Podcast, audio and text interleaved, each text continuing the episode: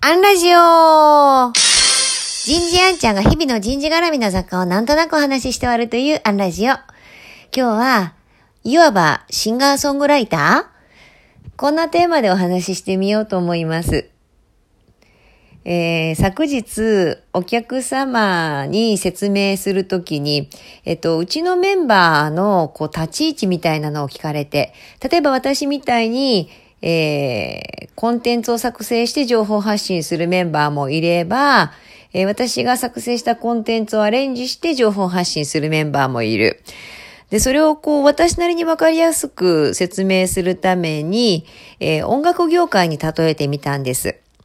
えー、私は作詞作曲をする。そして自分が作った楽曲を自分で歌うこともあれば、えー、それを歌い手に、えー、提供することもある。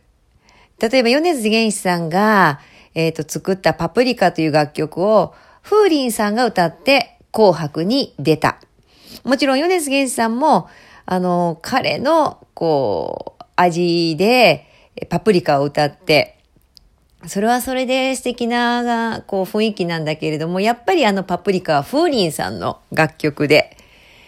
えー、ですから、米津玄師に出る、出させるか、まあ、風鈴さんにお願いするか、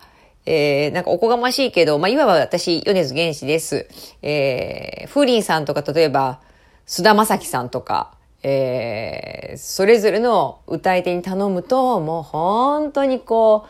作り手の思いをこう、本当にこう受けて、アレンジいただいて、とても素敵な音色を叶えることがある。その違いですかねって言ったら、ああ、わかりましたって言われちゃって。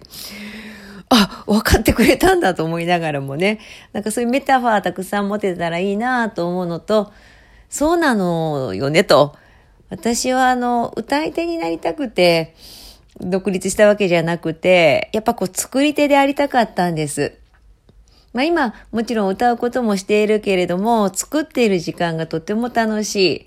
で、それが、えっと、たくさん数を重ねてくると、最初はシングルでたくさん打ち出していたのが、なんかこう、ある程度アルバムになってきて、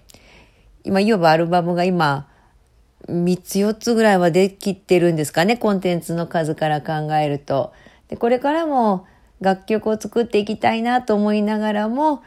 なんかこの延長で行きたくなくて、全く違うジャンル、えー、J-POP じゃなくて、まあそれこそボサノバとかね、えー、ロックとか、そういう楽曲も作りたくなって今大学院に通っているのかなという気もします。まあ何せよ常に問われているのは、私は何者かということなのかもしれません。今日はここまで。次回もお楽しみに。